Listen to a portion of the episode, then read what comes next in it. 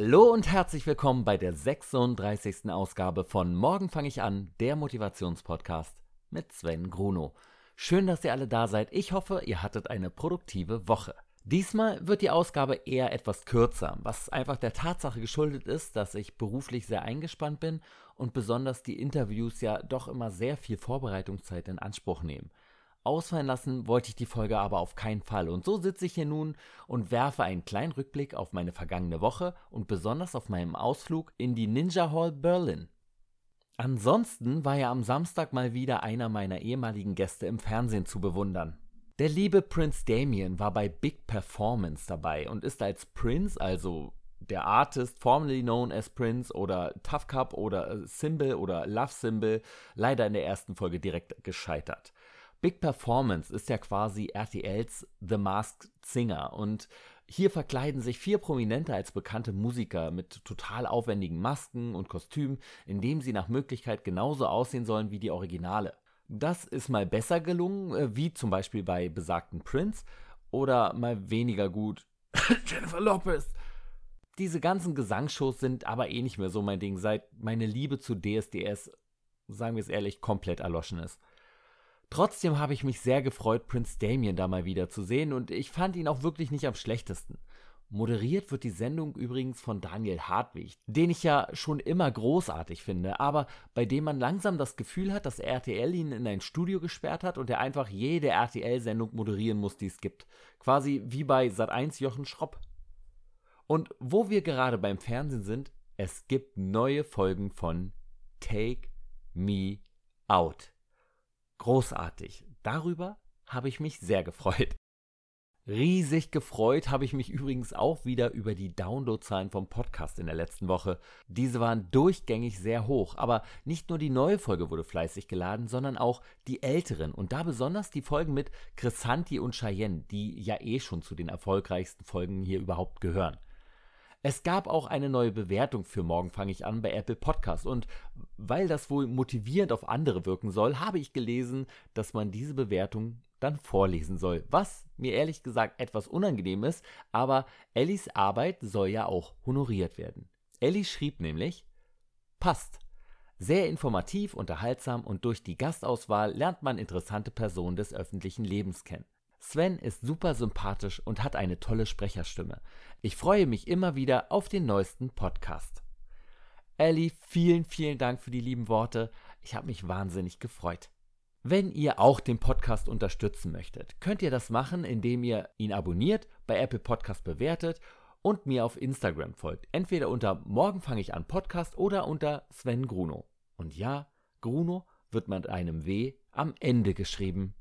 Und wenn ihr von Podcasts nicht genug bekommt, haben wir auch wieder eine neue Folge von Endstation Podcast rausgebracht. Wir sind Andreas Wolter, Christopher Kohn, der hier auch schon zweimal zu Gast war und den ihr vielleicht aus Alles was zählt kennt, und natürlich ich. Wir haben diesmal über Trash TV gesprochen, was ja äh, ein kleines Steckenpferd von mir ist. Über das Sommerhaus der Stars, Like Me I'm Famous, Kampf der Reality Stars, Promi Big Brother und so weiter und so weiter. Ich glaube, es ist eine sehr, sehr lustige Folge geworden Hört doch da gerne mal rein. Aber wie war denn nun meine Woche? Meine Woche war arbeitsintensiv, anstrengend und trotzdem spaßig. Ich stand ja im Studio und habe bei GZSZ gedreht. Dadurch bin ich von früh morgens bis spät abends unterwegs und da bleibt nicht mehr viel Zeit für den Rest. Aber wir hatten im Studio eine super Stimmung, was unter anderem an meinem Regisseur lag, mit dem ich das erste Mal zusammenarbeiten durfte. Mein Regisseur war diese Woche nämlich Clemens Löhr, der vielen GZSZ-Zuschauern wahrscheinlich noch als der kürzlich in der Serie der hingeschiedene Alexander Köster in Erinnerung ist.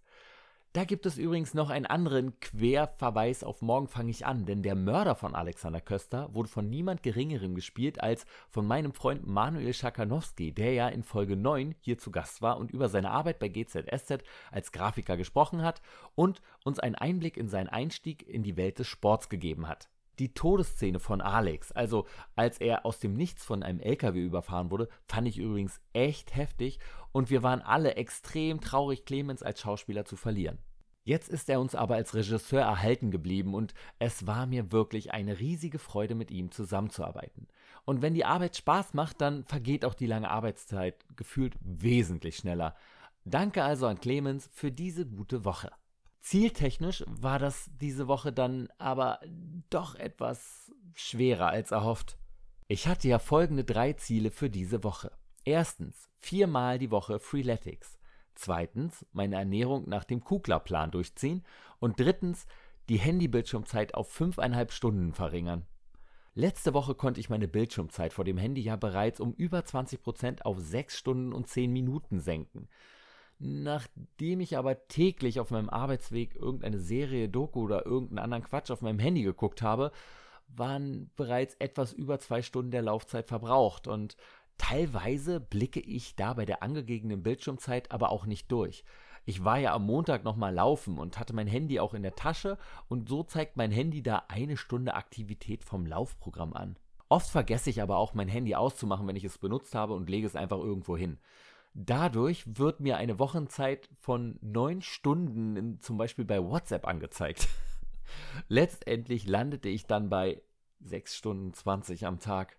Mission gescheitert, aber ich werde nicht aufgeben. Sportmäßig war die Woche auch extrem mau. Ich wollte ja so gerne wieder mit Freeletics loslegen, aber ich habe aktuell noch so starke Schmerzen, dass ich häufiger Schmerztabletten nehmen musste, was ja, wie in der letzten Folge bereits erwähnt, bei mir wirklich nur sehr selten vorkommt. Der olle Nacken tut mir wirklich verdammt weh und ich zähle die Stunden bis zu meiner ersten Physiotherapiebehandlung am Dienstag. Endlich! Ich konnte also gar kein Freeletics diese Woche machen, wodurch auch das zweite Ziel nicht erreicht wurde und mir geht diese Sportlosigkeit richtig auf die Nerven. Nachdem ich eigentlich seit Januar einen starken Muskelanstieg spürte und merkte, wie alles immer fester wurde, während das Fett dahinschmolz, sind es nun die Muskeln, die sich langsam verabschieden. Es ist wirklich erstaunlich, wie schnell sowas geht und das nach so langer harter Arbeit und das schlägt mir doch extrem aufs Gemüt. Ah, ich bin im ständigen Zwiespalt und hinterfrage mich die ganze Zeit, ob ich die Verletzung nicht doch nur irgendwie vorschiebe, weil ich eh gerade keinen Bock auf Training habe.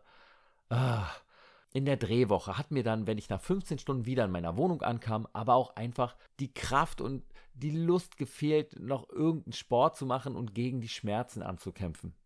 Sonntag war ich dann aber in der Ninja Hall Berlin. Das ist eine Halle, in der sie Hindernisse und mehrere Parcours im Stil von Ninja Warrior Germany aufgebaut haben.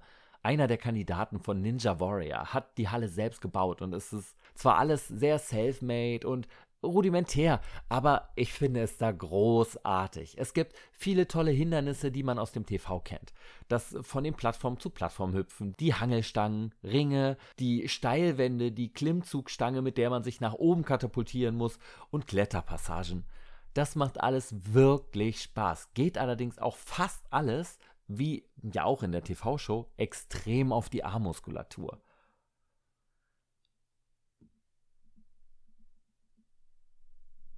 Mein, meinen Nacken habe ich da teilweise auch recht schnell gemerkt und war dadurch etwas eingeschränkt. Wenn man abstürzt, was mir je länger wir da waren auch immer häufiger passierte, landet man natürlich nicht im Wasser, sondern auf dicken Matten.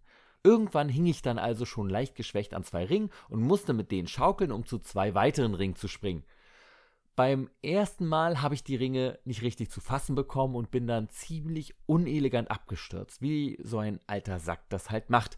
Beim zweiten Versuch konnte ich mich dann mit meiner rechten Hand richtig gut festhalten, während die linke dann doch ziemlich kläglich müde vom Ring rutschte. Mein Körper riss es also erneut nach unten, während mein müder rechter Arm sich krampfhaft am Ring festhalten wollte.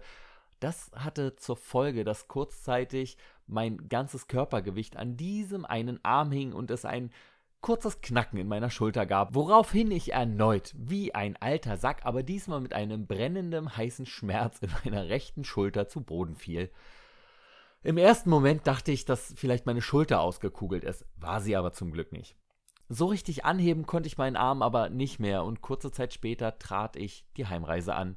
Ich hatte den ganzen Tag noch starke Schmerzen und ich musste noch zweimal Schmerztabletten schlucken, was meinen Nackenschmerzen, die hauptsächlich auf der linken Körperhälfte zu Hause sind, ebenfalls ganz gut getan hat. Heute geht es mir schon wesentlich besser, auch wenn der Arm immer noch leicht in der Bewegung eingeschränkt ist. Ich merke die Schmerzen in der Schulter immer noch, aber es ist kein Vergleich zu gestern. Der ganze Spaß in der Ninja Warrior Halle kostet für zwei Stunden übrigens 11 Euro für Erwachsene, was ich bei dem Aufwand, der da betrieben wird, auch total okay finde. Auch für Kinder wird dort übrigens einiges geboten und es gibt zwei Bereiche nur für Kinder. Das Einzige, was mir negativ aufgefallen ist, ist die Sauberkeit der Halle.